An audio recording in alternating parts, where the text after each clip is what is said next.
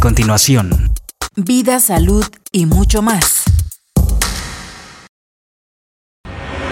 Bienvenido al espacio donde conocerás todo acerca de medicina naturista, recetas, remedios, en la voz de Carmelita Machuca. En estos momentos, de 10 a 11 de la mañana, todo de la medicina en una voz especialista. Bienvenido a Vida, Salud y mucho más con Carmelita Machuca. Comenzamos.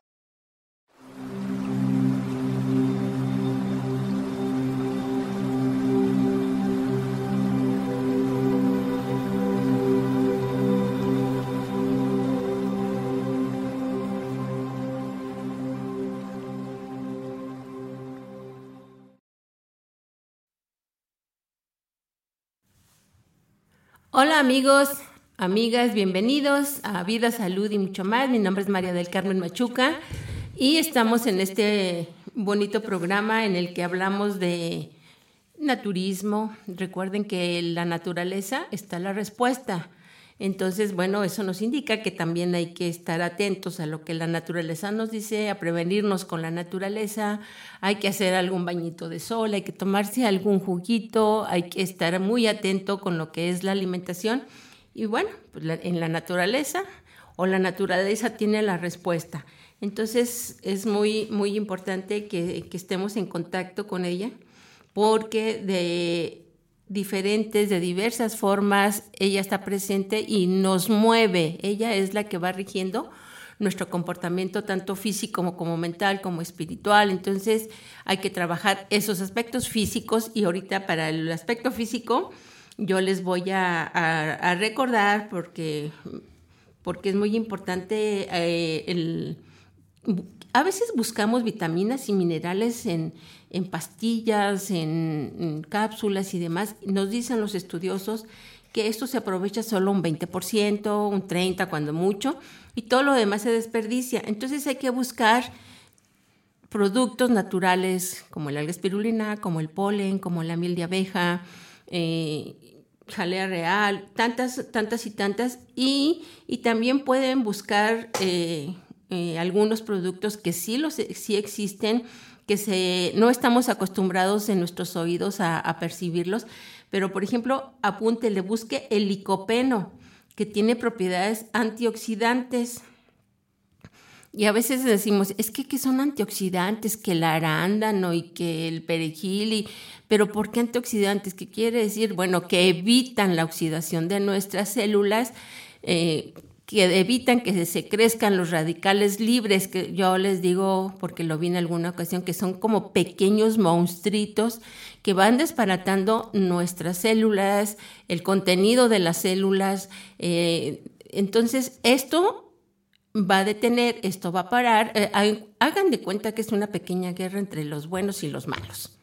Entonces vamos a, a, fortalecer al ejército bueno para atacar a esos radicales libres que en un momento dado nos llevan rápidamente al envejecimiento. Entonces, el licopeno, apúntelo, es muy importante, sí lo existe. Eh, yo ya eh, lo he conseguido en ampolletas y lo he conseguido en cápsulas. Entonces, es un poderoso antioxidante que le va a tener inclusive la prevención del cáncer, de próstata, de pulmón, de estómago, de vejiga, del cuello del útero, fabuloso contra el papiloma, retrasa el envejecimiento, como ya lo habíamos comentado hace un, momentito. Y fíjense que también es mm, para prevenir las enfermedades cardiovasculares, o sea, ¿por qué? Porque baja mucho el colesterol, previene los infartos y fortalece el músculo cardíaco. Entonces también es muy importante. Ahora se está presentando mucho este problema de que el corazón está sintiendo, mm, tal vez por exceso de trabajo, tal, vez por exceso de emociones, tal vez hasta por genética, porque traemos por allá inherente alguna eh, herencia de nuestros familiares. Entonces es muy importante eh, detener esas herencias. Las herencias, en este caso, cuando no nos gustan, se pueden romper, por supuesto que se pueden detener y podemos cambiar eh, la mama, el, sí, para el cáncer de mama, para el cáncer de pulmón, O sea, tiene mm, enormes, enormes propiedades para la osteoporosis, otro mal de la actualidad. Eh, ¿Por qué? Porque no le estamos dando a nuestro cuerpo las sustancias necesarias, entre ellas el calcio. Bueno, este licopeno también le va a ayudar a, a resolver o a, pues junto con otros complementos, bueno, pueden quitar esos problemas de la osteoporosis, alivia el sistema nervioso, el Parkinson, la demencia, la infertilidad masculina. Entonces, como ven, si no, no es una panacea, pero ayuda muchísimo en cualquiera de todos estos padecimientos que yo ya les mencioné en este momento. Es, muy importante y lo podemos mm, encontrar en todos los productos eh, rojos, porque es un gran ingrediente entre el tomate, entre las mm, que fresas, la sandía. La sandía tiene mucho, mucho de, este, de estas propiedades. Cuando sea tiempo de, sandía, coman mucha sandía. Eh, la papaya, eh, todas las frutas rojas, todos los frutos rojos son muy, mucho, muy importantes.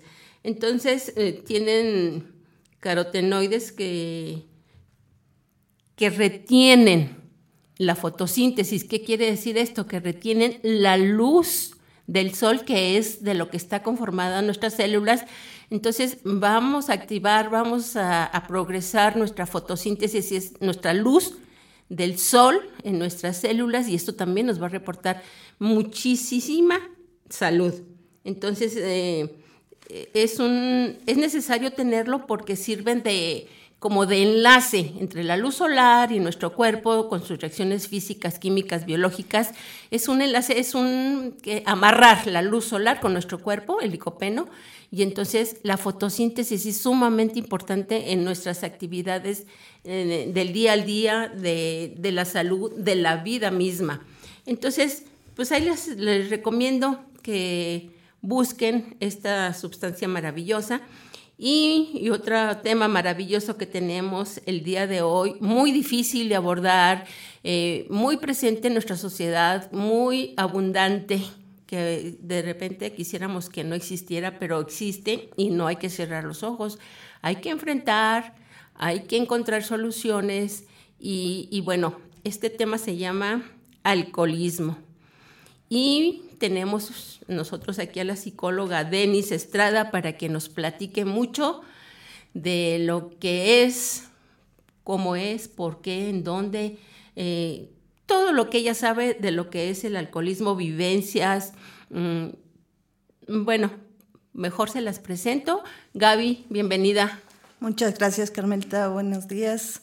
Es un placer volver a estar contigo en este programa. No, no, pues es lo que tú aportas es, muy importante y lo que vamos a hablar el día de hoy, tú vas a, también a, explicar tus vivencias y vamos a, intercambiar experiencias, porque el alcoholismo pues es un padecimiento por la incapacidad de controlar el consumo de alcohol debido a dependencias ya sean físicas o emocionales. Entonces, yo creo que aquí más bien son emocionales y a veces físicas, no sé, porque las emociones son las que cuando no las encontramos una resolución o no las canalizamos o no les encontramos una salida, como que sustituimos, como que llenamos vacíos con alcohol. Así es, y físicamente el cuerpo se empieza a ser resistente. Entonces, a, a lo mejor cuando yo inicio a tomar alcohol, puedo tomar una cerveza media cerveza a lo mejor. De repente ya tres, cuatro veces hice que mi cuerpo fuera resistente a esa cantidad. Y mi cuerpo me dice, ¿sabes qué? Ya no quiero media, ya quiero una, ya quiero una y media, ya quiero dos. Y eso entonces también se va volviendo una adicción física y emocional. se me antojó como un switch. Tengo un problema, tómate una cerveza. Tómate, ya no es suficiente, prende el switch, son dos cervezas. O sea, como que vas relacionando inconscientemente tal vez, ¿no? Claro, claro, según las vivencias, según las situaciones. Tú te fijas que en casi todos los programas, cuando termina una relación emocional, eh, una, una relación de pareja, perdón, ¿qué es lo primero que hacen? No, pues ir al alcohol para que se me olvide, para que... Y es padre, mira qué padre, es una forma de que saco a esa persona de mi pensamiento. ¿Y no es verdad eso? Ay, ¿Es verdad eso? No es cierta, pero nos la han vendido así. Nos la han vendido. ¿Qué quiere decir eso? Que nos están, estamos muy supeditados a la oferta y la demanda, a, a la mercadotecnia de las grandes empresas. Pueden ser, inclusive se me antoja hasta como las que orillan un poquito a, a desarrollar esta enfermedad. Estas adicciones, así es. Si te fijas, hace, hubo una campaña que ya no se permitía ni, eh, por decir, el cigarro en las películas, en las novelas. Y últimamente ya empezaron otra vez a salir los personajes fumando. Entonces, sí, efectivamente es una forma que ataca nuestro inconsciente para que podamos estar, pues, pagando la mercadotecnia y demás de toda la gente que tiene Oye, estas industrias. que dije padecimiento, eh, ¿el alcoholismo es, es un vicio o es una enfermedad? Bueno, podríamos hablar de enfermedad. Es una enfermedad porque es algo que, eh, como te repito, eh, físico empieza a ser una situación necesaria ya por nuestro cuerpo. Y eh, al ser necesaria por nuestro cuerpo, entonces pues ya es algo que para estar bien la necesitamos, ¿no? Y socialmente no está tan... eh, es más Castigada. estimada. ajá, es-. Así es, la, la droga está más al pendiente que la droga, que no sé qué, sin, eh, pero lo que es el alcohol como que es algo normal, vamos a ir el fin de semana, el bautizo, el- y todos estos eventos siempre van con alcohol. Si está cumpliendo tu hijo tres años, ¿por qué no te dedicas a ponerle cosas de niños de tres años? No, está la fiesta, pero aparte mucho alcohol. Es fiesta de adultos, no es fiesta de tres años. O sea, esa es otra de las causas muy, muy importantes, la facilidad con la que tenemos acceso a, a- a las bebidas, ¿no? Entonces, Claro. muchísimas fiestas. Oye, pero es progresiva, es degenerativa. eh, ¿A qué clase o a qué sector de la sociedad se encamina esto? A todas las clases, a todos los sectores. Eh, se oculta. Eh, los que somos eh, descendientes de alcohólicos, pues empezamos a agarrar manías, empezamos a mentir. Por ejemplo, si mi papá se puso agresivo en la noche porque tomó, eh, empieza a culpar a mi mamá que coqueteó, cosa que no sucedió, pero él empieza a distorsionar toda su realidad. Entonces empieza, por decir, a romper los vidrios de la casa. Cuando me pregunta una compañerita, una vecina, oye, este, fíjate que ayer rompieron los vidrios del, del departamento. de- Ay, sí, quién sabe, un borracho ha de haber sido. Pero yo sé que fue mi papá. O a lo mejor, no lo sé, porque estoy muy chica y no sé, pero llego y veo a mi papá de los dos brazos vendados. Entonces resulta, oye papá, ¿qué te pasó? No, nada, que trabajando. Entonces se vuelve Pero- mentiroso el alcohólico y se vuelve mentiroso la Su gente desen- que está claro, a- alrededor. claro, tenemos que empezar a, por eso yo no lo voy a decir a mis amigos. Ayer llegó mi papá borracho, vomitó y se hizo del baño y estuvo en el suelo y entre mis hermanos y yo tuvimos que medio asearlo, cargarlo y subirlo a la cama. Entonces empieza Son la cosas represión que- que- para los ajá. demás también. Claro, un alcohólico, pues por desgracia, eh, empieza a generar ah, actitudes, eh, comportamientos, baja autoestima en su familia. No La- solo en él. No solo que en él. es un problema que eh, muy, muy principal de- del por qué empieza el alcoholismo.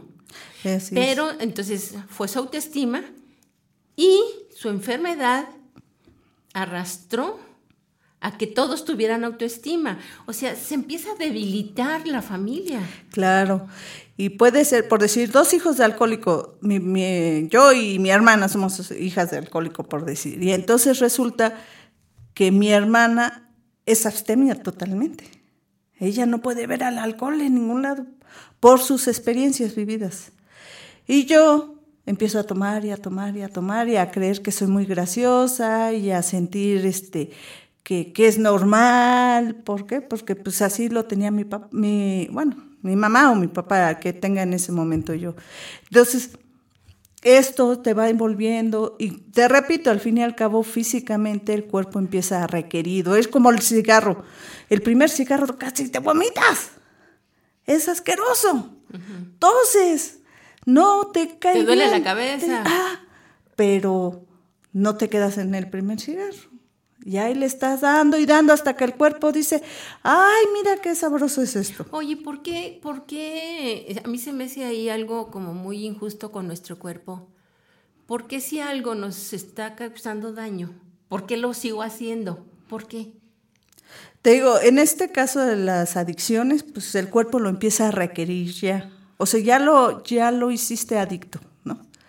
En relaciones, pues imagínate, alguien te trata mal, te dice todo el tiempo que eres una inútil, te lo empiezas a creer. O puede ser que a lo mejor cuando yo estaba chica veía que mi papá le decía, mamá, eres una inútil. Y el chiste que cuando llega algo, alguien sano a mi vida, me dice, mi amor, mi vida, me siento aburrida. Como que, ay, no, esta persona no me, No me excita. no me siento bien con él, este, no me da emoción, pero el que me dice mensa o tarada, ¡ay! Te pones a la expectativa. Me ama tanto. ¿Por qué? Porque esa es la forma en que yo aprendí el amor. Yo aprendí el amor en casa. Yo aprendí el respeto en casa. Yo aprendí lo que soy en casa. Pero Entonces, ese es amor, Gaby.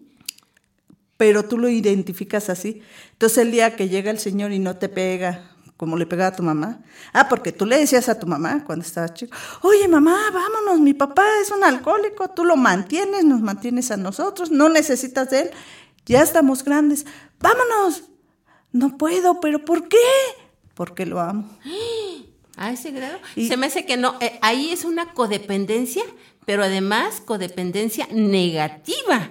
Y se está negando a sí mismo esa mamá o ese papá, porque sucede de los dos lados. Claro. Entonces es una superdependencia y es una negación a sí misma. Claro, siempre un alcohólico va con su codependiente o una alcohólica con su codependiente. Es, in- es Invariable, o sea- invariable, sí.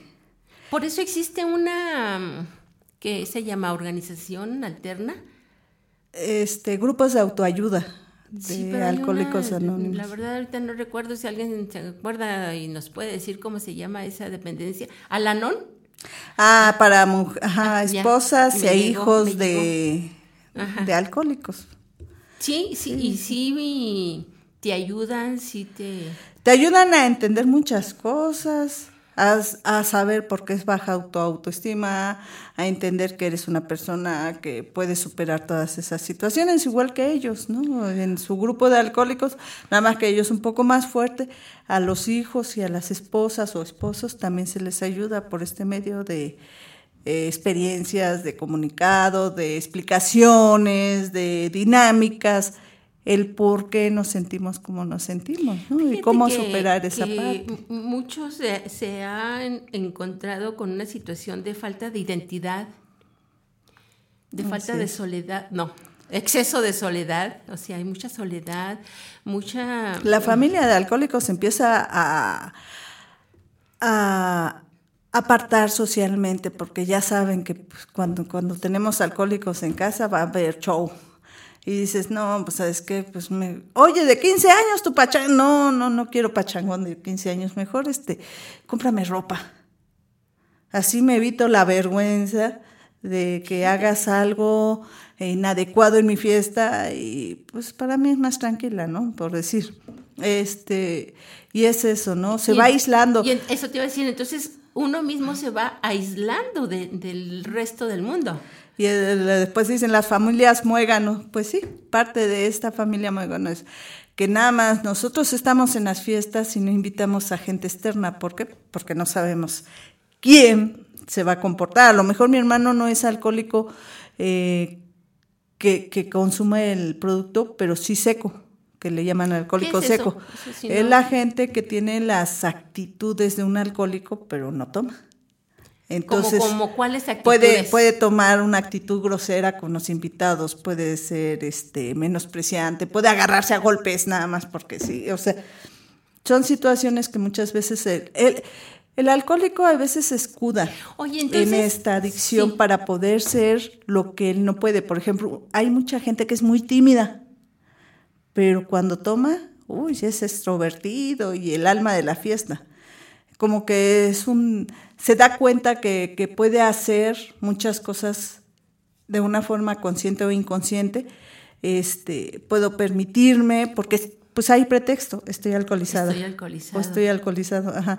Entonces es válido, ¿no? Que yo haga esto, que yo golpee, que yo grite, que yo baile, que yo sea el alma de la fiesta, que sea cariñoso con mis hijos. A lo mejor yo viví en una familia muy rigurosa, mi papá y mamá nunca nos abrazaron, nunca nos besaron. En el momento que yo tomo me vuelvo amorosa o amoroso con mis hijos, los abrazo, los besos, les doy esas cosas, esas necesidades que yo sentía, pero si no tomo, no lo puedo hacer. Oye, entonces a lo mejor hasta, por ejemplo, de que eh, yo, hija, o tú que hablabas de, hermanos, y que, mm, que no tienen ese amor o ese apapacho, ese abrazo, hasta les gustaría ver a sus papás alcoholizados para que los abracen. ¿Es cierto? sí, lo hacen. triste. Y las mujeres, a veces, el hombre es muy roñico, no da dinero, no. na- ah, pero cuando está, tomó, este, al día siguiente la lleva al, a desayunar, al cine, de compras y no le pone límites. Y mi amor. Y ella muchas veces le acerca el alcohol. Los hijos muchas veces le acercan el alcohol. ¿Por qué? Porque cubre una necesidad básica de nosotros. Entonces, de por sí, este, O pues, sea, nosotros enfermamos más al enfermo. claro. Sí, es, es- es- así se sucede entonces. Puede suceder, Fíjate sí. que yo te, yo te quería preguntar, ahorita que me dijiste de esta persona de alcohólico seco. Mm. Entonces, porque va a ser alcohólico toda la vida, sigue siendo alcohólico y lo nombre, el nombre lo dice, alcohólico seco. Claro. Esto a mí me dice que a pesar de que yo tomaba, de que yo me emborrachaba, de que yo le daba dinero, de que yo papachaba a mis hijos y de que ahora soy abstemio, entre comillas, o sea, a mí no se me curó. No tuve una sanación emocional a pesar del alcoholismo. Quité el alcoholismo, vamos a decirlo, pero no resolví mis problemas anteriores, que, las que me orillaron al alcoholismo. Entonces no tiene caso. No, por eso siguen yendo precisamente al curso de autoayuda, o sea, porque hay cosas que no hacemos conscientes, ¿no? Entonces, hasta que no lo hagamos consciente, no se vuelve una realidad. Eh, por ejemplo, eh, eh, me voy a desviar tantito del tema. Yo, ¿cómo invento, cómo sucede una enfermedad en mi cuerpo? Cuando yo estaba chica, salía cuando llovía a mojarme y era lo más delicioso y me botaba de la risa y me fascinaba mojarme. Pero más de una vez, ya sea mamá, ya sea tía, ya fue abuela. Hija, métete que te vas a, no te mojes porque te vas a enfermar, no te mojes porque te vas a enfermar, no te mojes porque... Así. Un día, por casualidad, por circunstancias, por enfriamiento, por lo que sea, me Te enfermé. mojaste. Te mojaste. Me mojé y me enfermé de gripe. De ahí existe una nueva realidad para mí. Cuando me moje, me voy Me a enfermar de gripe. No es cierto, no es válido, pero sin embargo ya es una realidad porque tanto lo escuché que tanto. Sí, Entonces, sí, si yo oigo todo el tiempo cuando estoy chico, es que eres igual que tu padre, eres igual que tu padre y mi padre era alcohólico. Pues voy a ser igual que mi padre. Y después, para acabarla, muchas veces los alcohólicos vivieron en carne propia y lo hacen con los hijos de darles copas cuando están chicos. Ah, sí, es cierto. Esa, fíjate que esa, esa a mí se me hace una, una, ay, no sé, una aberración, una tontería grande, que dicen, te enseño para que aprendas y puedas controlar después para que seas un borracho medido, no, no sé cómo se llama, pero sí, o sea, para que empieces a, a comportarte, para que sepas y que no te vayas a avergonzar delante de una fiesta, que les empiezan a dar a sus hijos para que aprendan a tomar, o sea, eso se me hace una, no sé. Para ver qué comportamiento vas a tener. Entonces vamos a tomar juntos y si te pones agresivo, entonces cuando tomes, trata de no irte a la calle porque te vas a pelear con alguien, ¿no? O sea, sí, esa es su forma de enseñanza, ¿no? Te voy a enseñar que cómo te vas a poner. No, y sin embargo, si yo estoy contenta y me tomo tres botellas y estoy a gusto emocional y físicamente, no voy a tener ninguna repercusión. Pero si estoy enojada o si estoy triste y tomo media copa, físicamente y emocionalmente voy a tener repercusiones. ¿Por qué? Porque em, no estoy en condiciones de tomar.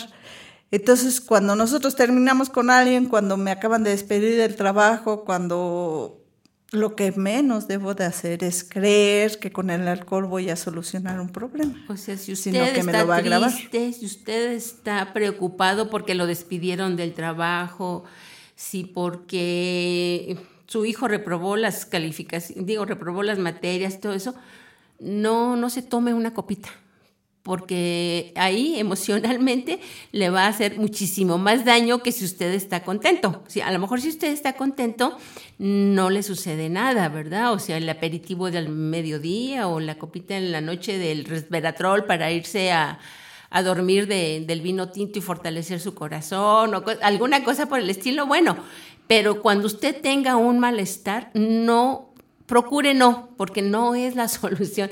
A lo mejor dicen, es que para relajarme, mire, mm, va a entrar ahí en un switch que constantemente, lo, lo dijo ahorita aquí eh, Gaby, de, es un switch, eh, tengo un problema, una cerveza. Ya mi problema ya no se arregla con una cerveza, van a ser dos cervezas. Entonces van a ser tres, van a ser cuatro y al rato no va a tener control ni de días ni si es de mañana y de noche, o si es de semana, o si es de continuamente. Eh, entonces, cuando esté molesto, evite tomarse el alcohol. Eso es lo que acabas de decir, ¿verdad? O sea, porque eso te, te, acelera un proceso de emocional, te lo altera y, te distorsiona. Tú ahorita hablaste de, distorsión de, del problema. ¿Mm? A lo mejor ni es tan grave, a lo mejor tiene otra respuesta, a lo mejor era necesario que sucediera de esa manera, quizá también, ¿no? O sea, claro. y aparte, acuérdate que culturalmente también está, por decir, era bien gracioso o era un amor, Pedro Infante. O sea, tenía un carisma tan grande el señor que en sus películas nos arrastraba. Lo ponían de borrachito. Sí, era un borracho simpático, ¿no? Y nunca tomó, ¿eh? Fíjense.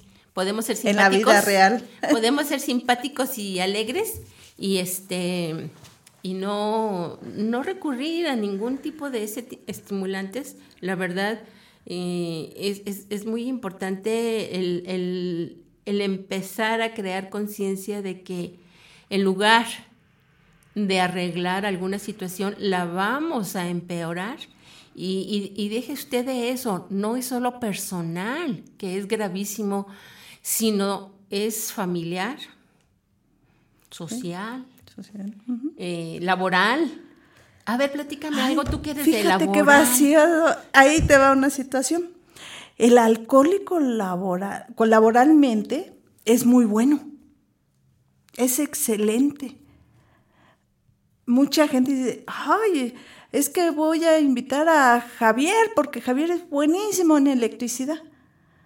Oye, pero ese es bien borracho. Pues sí, pero el único bueno en electricidad. Y efectivamente, para que ellos puedan tomar muchas veces y faltar al trabajo cuando se les dé la gana, tienen que ser eh, que dependan de ellos.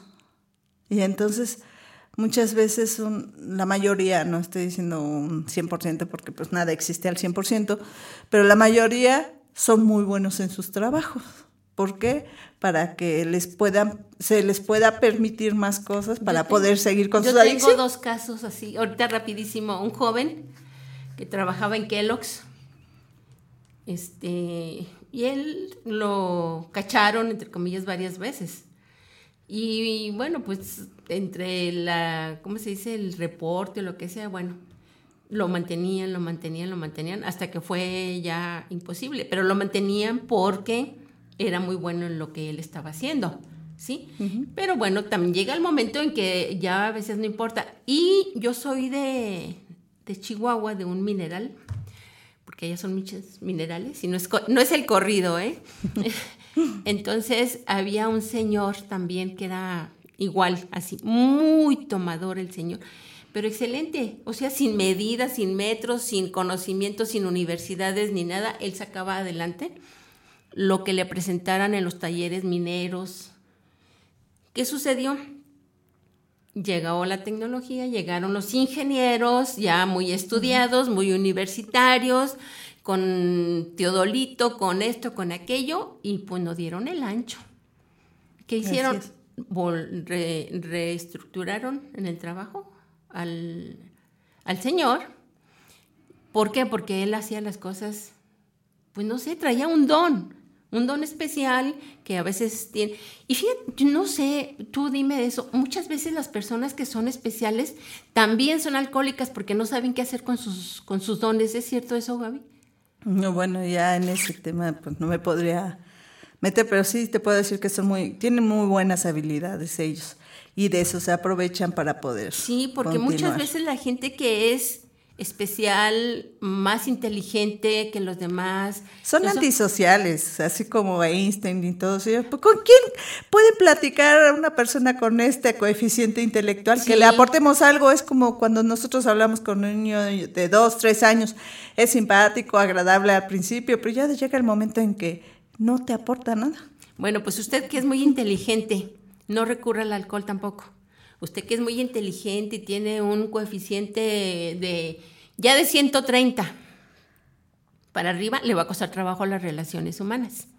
Entonces, ¿qué quiere decir? Pues que usted tiene que estudiar otra cosa, que usted tiene que especializarse en otras situaciones, no recurrir al alcohol, como estos ejemplos que dimos ahorita. Son gente muy inteligente, gente de, de muy alta calidad, pero que no saben qué hacer porque no caben en ningún lado ni en las escuelas. Hay, hay niños ya muy jovencitos que ya son universitarios de 12 años y, o sea, porque somos diferentes.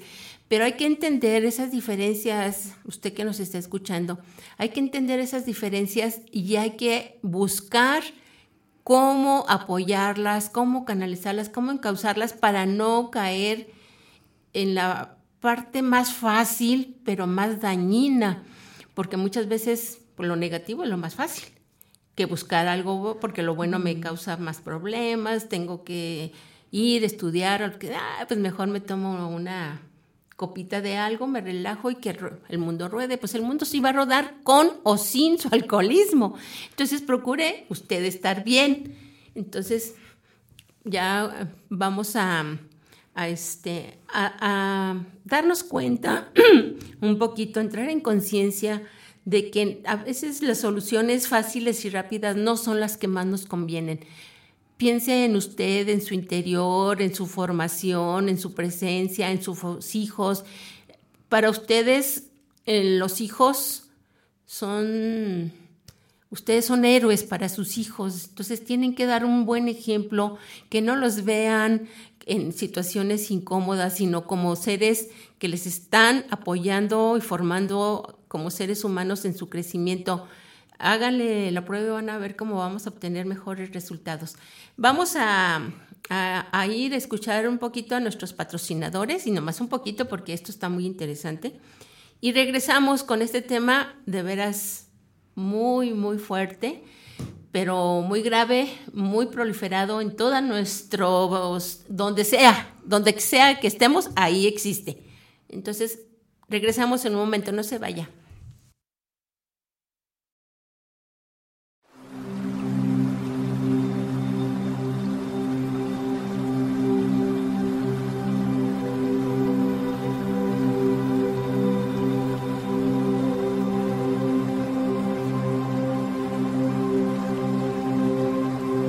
Radio 11.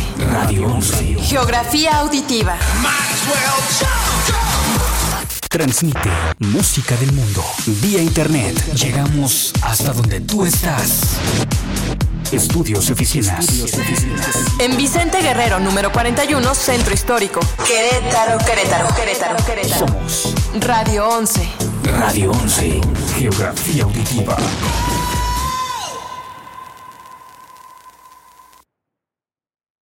Esto es Lo que no sabías del cine. Luces, cámara, radio films. ¿Recuerda la primera vez que vieron Jurassic Park? Esta película dirigida por Steven Spielberg y estrenada en 1993 está catalogada como una de las más exitosas de todos los tiempos, ya que no sabías que el rugido del tiranosaurio Rex se produjo con una combinación de sonidos de tigre, caimán y un bebé elefante.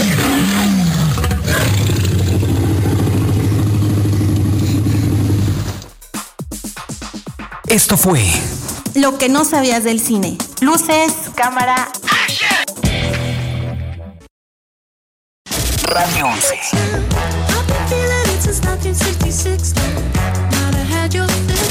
Radio 11. Siempre contigo.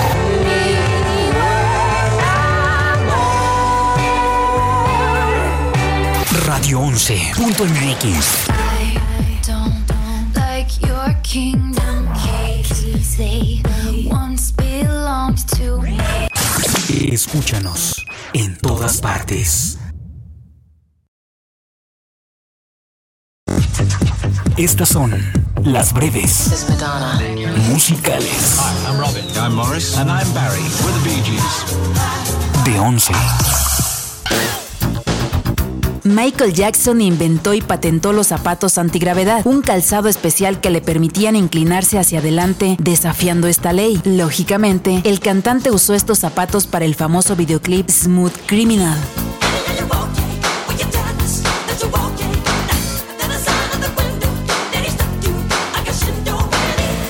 Estas fueron las breves musicales.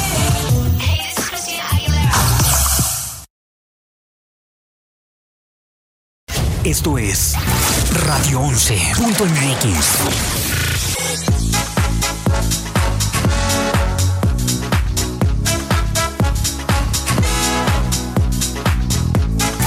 Radio 11.mx. Amala yo. Amala yo. Radio 11.mx.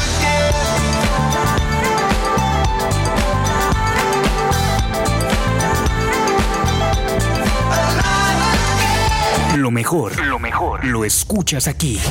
Radio, Radio 11, la estación con los hits de hoy y siempre. Radio 11. Todo el mundo en tus oídos. Radio.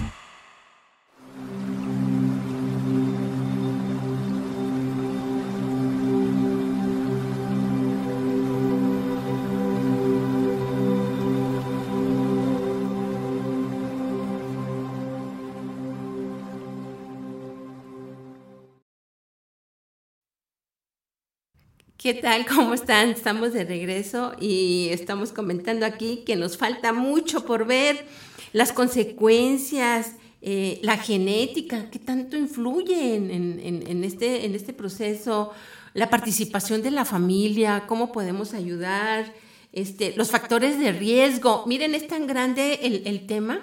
Entonces, eh, eh, lo, que queremos es empezar a crear un poquito de conciencia de cómo nos podemos ayudar.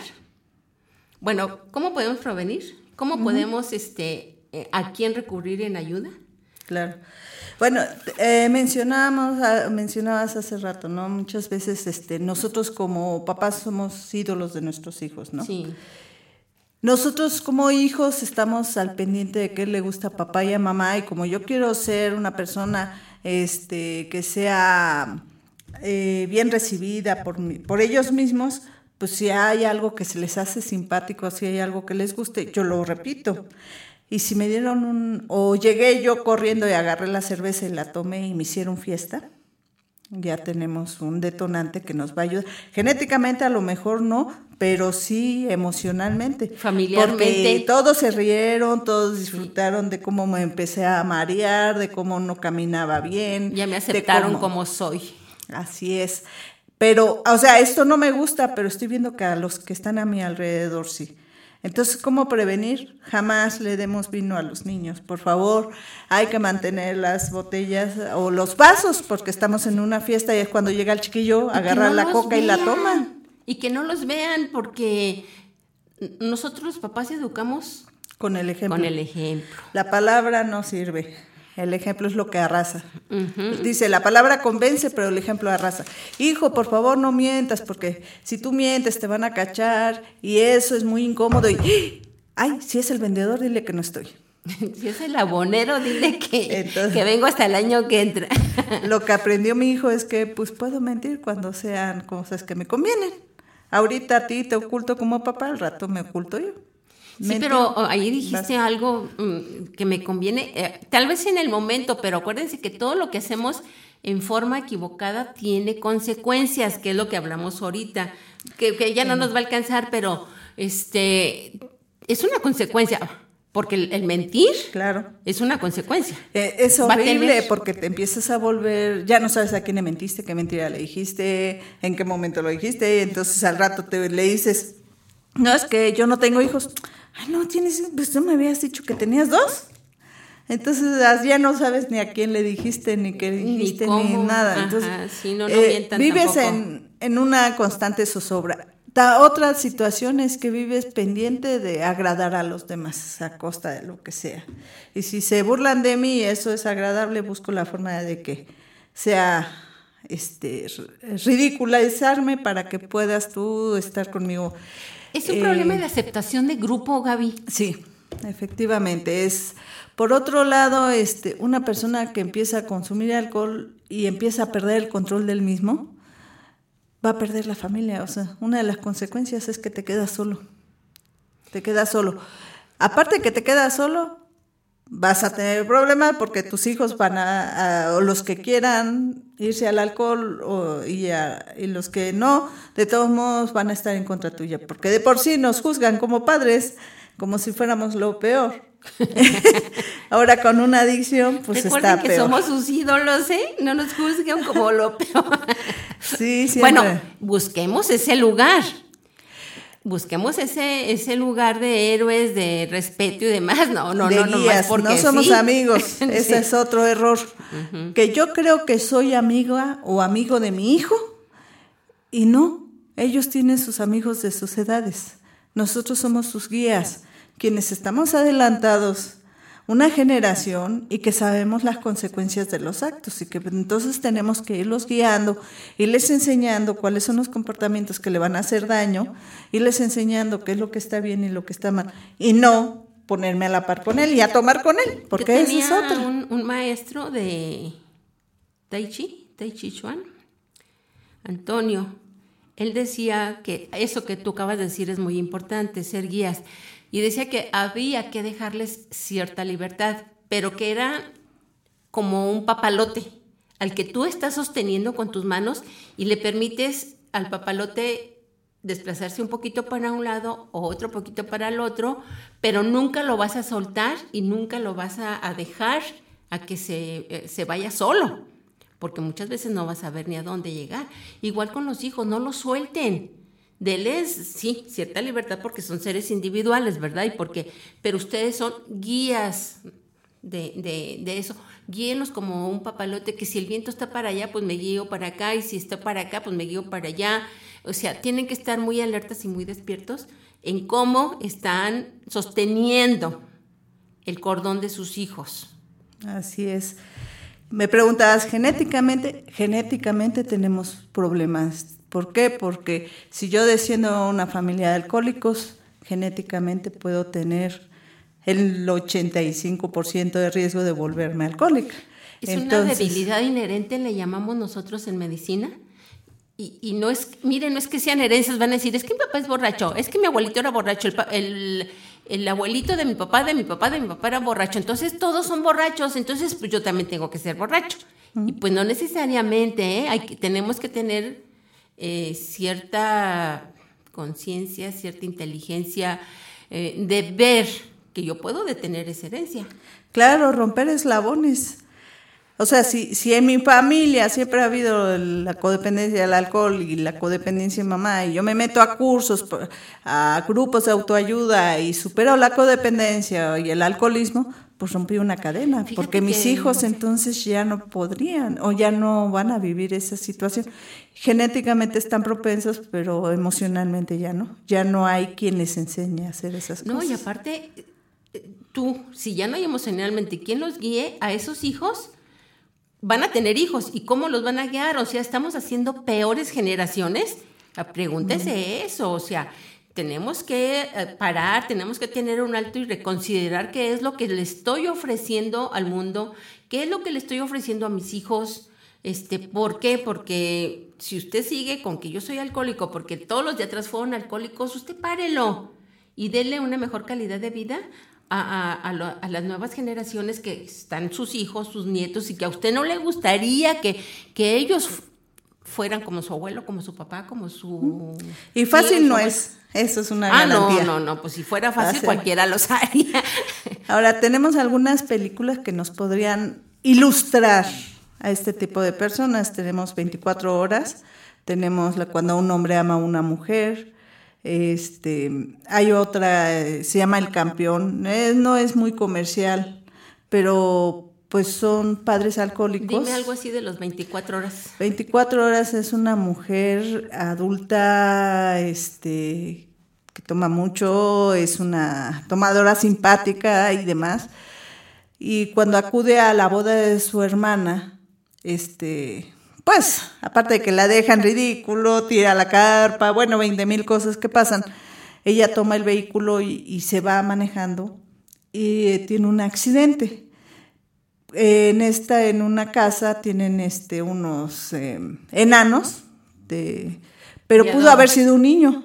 Sí. Entonces eh, lo obli- la obligan a ir a un grupo, a meterse 28 días a un lugar, a que empiece a trabajar con ella misma.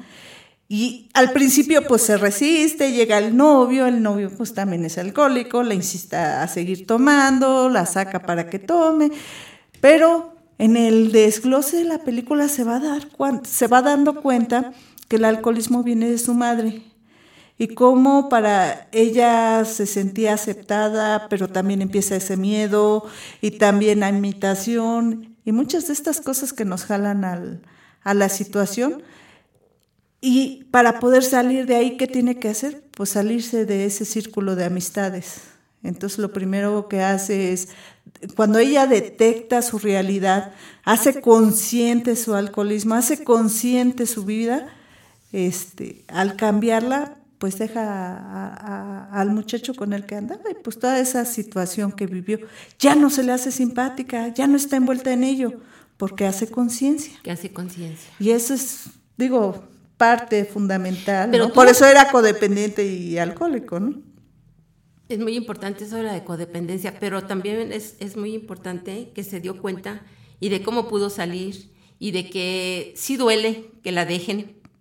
¿Sí? Entonces, ojalá y la puedan beber 24 horas, ¿se llama? 28.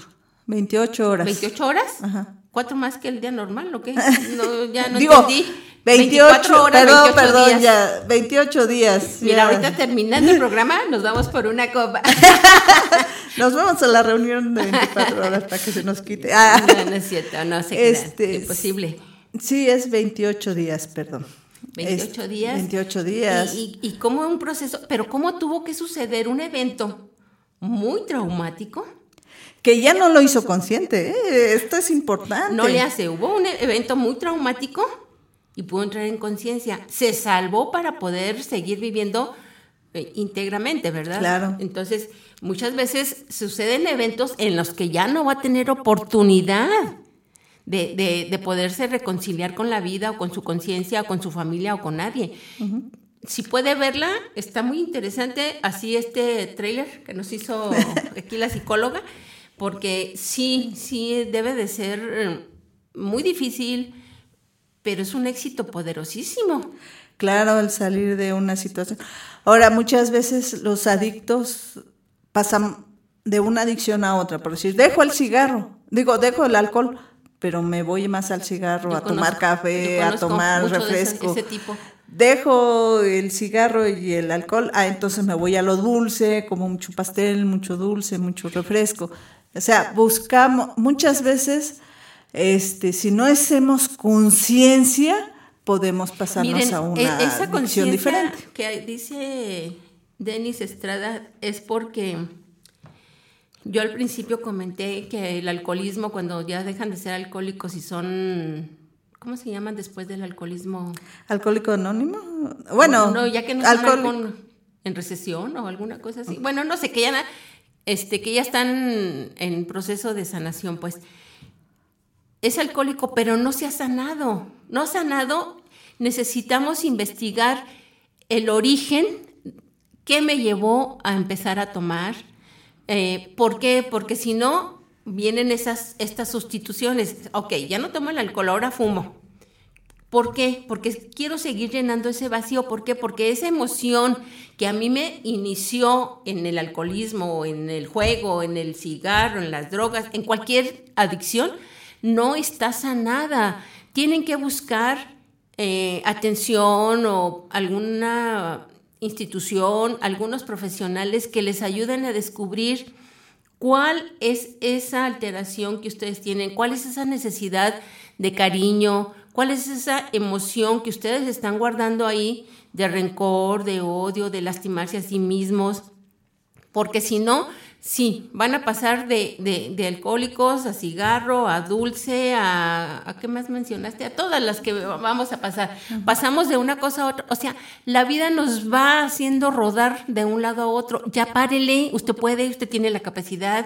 Investigue por qué, auxíliese de, de quién lo puede decir. ¿Sabes qué? Es que tu alcoholismo inició cuando a ti te despidieron de la empresa fulana de tal y te encontraste con que ya tenías 40 años y que ya no te iban a dar. Entonces, ¿qué dijiste? Voy a calmarme con una. No, entonces tenemos que empezar a, detectar cuál es el inicio, por qué inicié, si sea porque la familia me acepta ridiculizado, si sea porque el trabajo, por lo que usted quiera, guste y mande, sánese esa parte porque no es la que le está haciendo lo correcto y cualquier adicción no le va a sanar. Busque la sanación interna, no la busque afuera, búsquela dentro de sí mismo. La oración lo va a reconciliar mucho con Dios y es la verdad y no es que yo hable mucho de Dios, pero es la verdad. Dios es su mejor acompañante, su mejor auxiliar, su mejor guía, hablamos ahorita de guiarnos. Entonces, búsquele otra forma, búsquele la forma de, de, ya no tomar café, de ya no comer dulces, de... Sobre todo a los niños, ¿eh? Fíjate, el, el, el sistema nervioso central de un niño eh, se está hasta los 12 años formando, o sea, desde que nace hasta los 12 años se está recubriendo. Si no, serían como cables sueltos. Uh -huh. Entonces les echamos estimulantes, Coca-Cola, café o chocolate, dulce. Y estos estimulantes, ¿qué es lo que van a hacer? Que el día de mañana, cuando sienta una situación similar a, lo que sentía con el estimulante en, en, el sistema nervioso, puede ser el alcoholismo, puede ser la drogadicción, puede ser que se vuelva este, un una persona de deportes extremos, por decir, que, que, que, que uh -huh. siempre está en riesgo la vida, Buscando porque necesita esa adrenalina que sentía para poder, o una relación donde me golpeen también, ¿no? Puede ser que yo ande buscando esas cosas para sentir esa adrenalina que yo sentía cuando tomaba desde que nací hasta los 12 años, mi Coca-Cola, mi chocolate. Eh, veo, yo después ya le caigo mal a mis hermanos porque les digo, no les des chocolate a mis sobrinos porque el día de mañana va a tener repercusiones, porque sé que el día de mañana es, claro, no me hacen caso, dicen que se los tengo que comprobar científicamente, eh, no lo podría hacer porque yo lo escuché de un neuropediatra. Eh, en una conferencia que dio, él nos dijo esto, se me hace lógico, lo estuve yo investigando, Sí, pero no está por escrito, no puedo encontrar un, libro ah, bueno, o pues una página donde diga, pero si nos vamos por la lógica, si mi sistema nervioso central no está todavía concluido, no está terminado y le estoy echando y esto me crea esa adrenalina, entonces el día de mañana, ¿qué voy a buscar? La adrenalina. Relaciones, eh, adicciones o situaciones que pongan, que sienta esa, esa, ese tipo de, de emoción. Fíjate que, que ahorita que hablaste de los dulces y del chocolate y esas cosas, eh, mmm, la cantidad excesiva de azúcar o muchos dulces, no les den dulces de veras a sus niños. Sí, a veces lo paramos todo en que les va a hacer daño a los dientes, pero no vemos que los dientes se relacionan con el sistema nervioso y que cada diente va conectado con un órgano. Pero lo, lo, ahorita con respecto al tema es el azúcar se transforma, perdón, si todos los dulces se sí, todo el azúcar, toda, cualquiera, en el hígado se transforma en alcohol. Entonces, eso va haciendo que, o va creando la necesidad, eh, pues de esa adicción, de alcohol. Dame más alcohol, más dulce, no, dame, o sea, pues ahí está más dulce. Es que tengo hambre, toma, aquí está un, dulce para que te calmes. Entonces, usted está siendo un alcohólico si usted le está dando dulces. ah, híjole, perdóneme, pero a lo mejor se oye muy fuerte, pero si usted le está dando dulces y dulces y dulces a sus hijos, los está convirtiendo en alcohólicos, en futuros alcohólicos. Entonces, hay que tener muchísimo cuidado con lo que estamos haciendo, o sea, con lo que estamos, eh, no está mal, y, yo sé que usted no lo hace por mala gente. Yo sé que usted lo hace porque le está dando o consintiendo, le está dando un gusto al niño. O tranquilizando, porque todavía el doctor dice, si no quiere comer, ofrézcale un este chocolate cuando termine y dice uno, "Pero si usted es doctor y sabe del sistema No. nervioso central, ¿por qué le da ese mal consejo a la ¿Lo hace mamá? alcohólico ¿no? o lo hace diabético? A fin. Entonces, este, no, no, no es por ahí. Este, entonces, miren, tengan conciencia, búsquenle por ahí, anótenle, busquen causas, busquen la genética, busquen las consecuencias. No es así como que, ay, pues toma y se ve chistosito en la fiesta, o se pone a bailar y mira qué bonito bailo, o mira cómo, qué ridículo, mira, ya se le salió la camisa. Y eso lo digo porque yo ya lo vi. yo, yo lo vi, yo lo, yo, yo.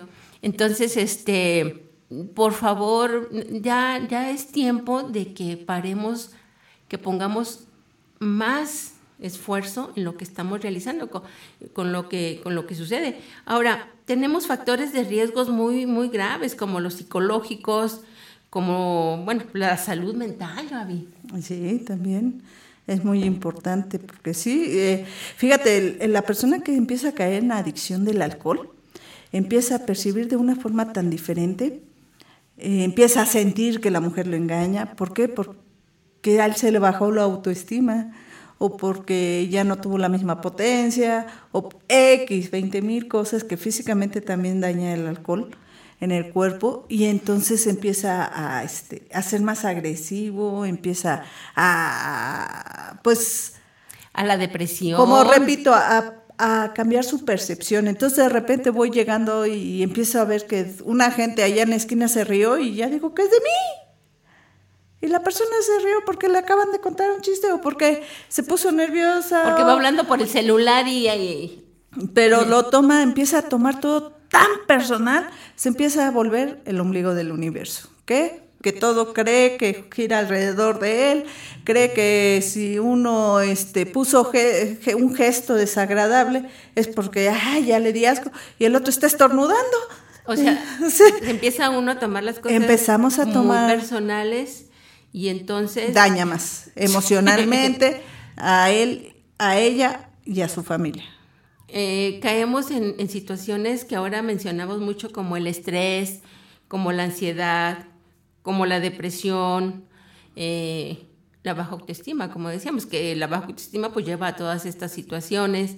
Entonces, eh, yo creo que, que el objetivo de, de- de estar nosotros aquí con ustedes es que nosotros aprendemos y, queremos que ustedes también pues consideren y reconsideren un poquito eh, sus actividades personales y en familia, porque sí, sí nos llevan a, situaciones mm, pues no tan agradables a futuro, quizás a- ahorita las estemos viendo como, como una solución, pero esa solución se va a convertir en un doble problema.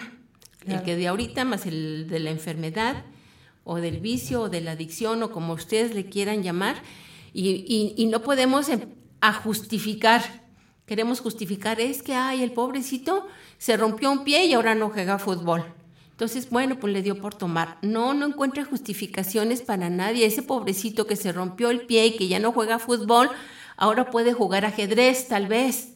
O ahora puede ser pintor.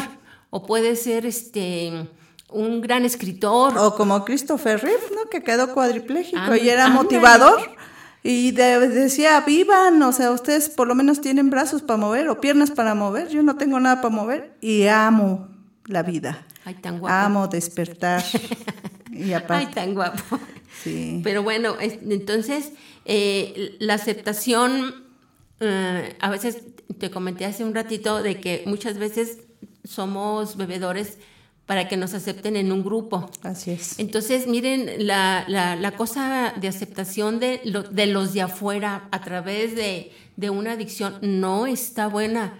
Pertenezcan a un grupo que, que los encaucen, mm, no sé, de, hay voluntarios para ayudar a esto, hay voluntarios mm, de, no sé, de las Vicentinas, hay O voluntarios. hay aprender cosas misioneros. diferentes. Sí, ¿no? o sea, hay muchas situaciones, necesitas ser valiente, necesitan ser- para poder hacer esos cambios, porque lo dijo aquí la psicóloga, no es fácil. Pero yo creo que si usted está aquí, tiene un propósito de vida y, y es valiente y puede hacerlo. Entonces, rétese a sí mismo, entre en un reto de, de mejorar su calidad de vida y, y va a ver cómo puede eso y puede más y puede ser guía de otros. Entonces, vea el lado alterno, positivo, Así para, es. para poder mejorar. Gaby, no sé, tú cómo, cómo digas, este, si, si estamos en lo, en lo correcto. Así es. Todo depende de uno mismo. Al único que puedes cambiar es a ti mismo. Y entonces cuando tú cambies tu pensamiento, cuando tú cambies tu forma de sentirte en el mundo, en ese momento vas a cambiar al mundo. Antes no. Al mundo no lo vas a cambiar. Vas a cambiar tú para un mejor mundo. Sí, eso, eso, eh, eh, eso es muy cierto y entonces chéquele desde ahí qué estoy aportando. Porque cualquier actividad, cualquier conducta, cualquier palabra, cualquier situación, eh, no sé si usted ha visto por ahí eh, un juego de billar que son bolas, ¿verdad? Y le pega a una con un taco, se llama, con un palo ahí, y le pega a una. Y esa una dispersa a todas las demás por todos lados. O hay unos aparatitos que tiene una esferita en un extremo y la, la, la jala y la suelta y le empieza a pegar a todas las demás esferitas y regresa y siguen. Lo que usted hace va a repercutir en el, en, en el mundo. Y bueno, y me extendí mucho, va a repercutir en su país, va a repercutir en su estado, en su ciudad, en su familia y va a repercutir en usted mismo. Ya lance cosas diferentes, cosas eh, creativas que, que van a reportarle a los demás algo. Sea capaz de ser generoso, dele a los demás algo. eh, su bondad, su algo creativo, algo, pues no sé, algo diferente a lo que a lo que estamos acostumbrados. Y si cada quien damos esa bondad hacia los demás, va a ver cómo vamos a poner un poquito para y se va a sentir orgulloso de poder mejorar el mundo. Así es, Carmen. Muy sabias palabras. Ok, bueno amigos, amigas, es un placer y este tema se queda así como que muy, como todos, como que nos falta extendernos más, quisiéramos abundar, quisiéramos de veras con todo el corazón transformar a muchas situaciones, pero el tiempo ya se nos acabó. Entonces Gaby, te doy las gracias por estar aquí, Un- una conclusión, un pequeño resumen de lo que hicimos el día de hoy, Gaby, como que... Bueno, pues antes que nada reconocer nuestro presente, ver dónde estamos parados aquí y ahora, entender si soy o no soy la persona agradable o desagradable en la familia en el aspecto de adicciones. Y si lo soy, bueno, pues tengo que trabajar en mí. Así que pues ánimo, si se puede, cuesta trabajo, no es fácil, pero todos tenemos la capacidad. Si tuviste la capacidad de meterte en el problema, tienes la capacidad de salir de él. Gracias. Oh, qué bonito se oyó eso. Sí, amigos, eh, mire, está rodeado de familia y si hay familia hay amor, está rodeado de amigos y si tiene amigos, tiene amor. Y bueno, hay profesionales que esos a lo mejor no lo aman y le van a cobrar, pero también le van a ayudar. Entonces, recurra a alguien para tratamiento. Póngase de veras así como de pechito para ser una mejor persona. Que Dios los cuide, Dios los bendiga y recuerden que hoy es un buen día para ser feliz y nos vemos el próximo miércoles.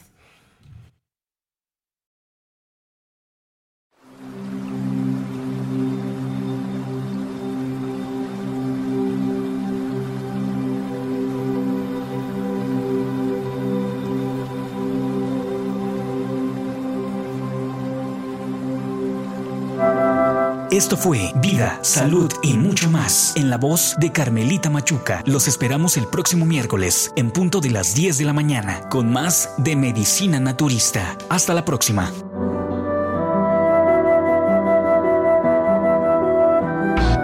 Radio 11. Radio 11. Punto MX. Transmite De Querétaro para el mundo. vía internet. Llegamos hasta donde tú estás. Estudios y oficinas. Desde Vicente Guerrero, número 41. Centro Histórico, Querétaro, Querétaro. Somos Radio 11.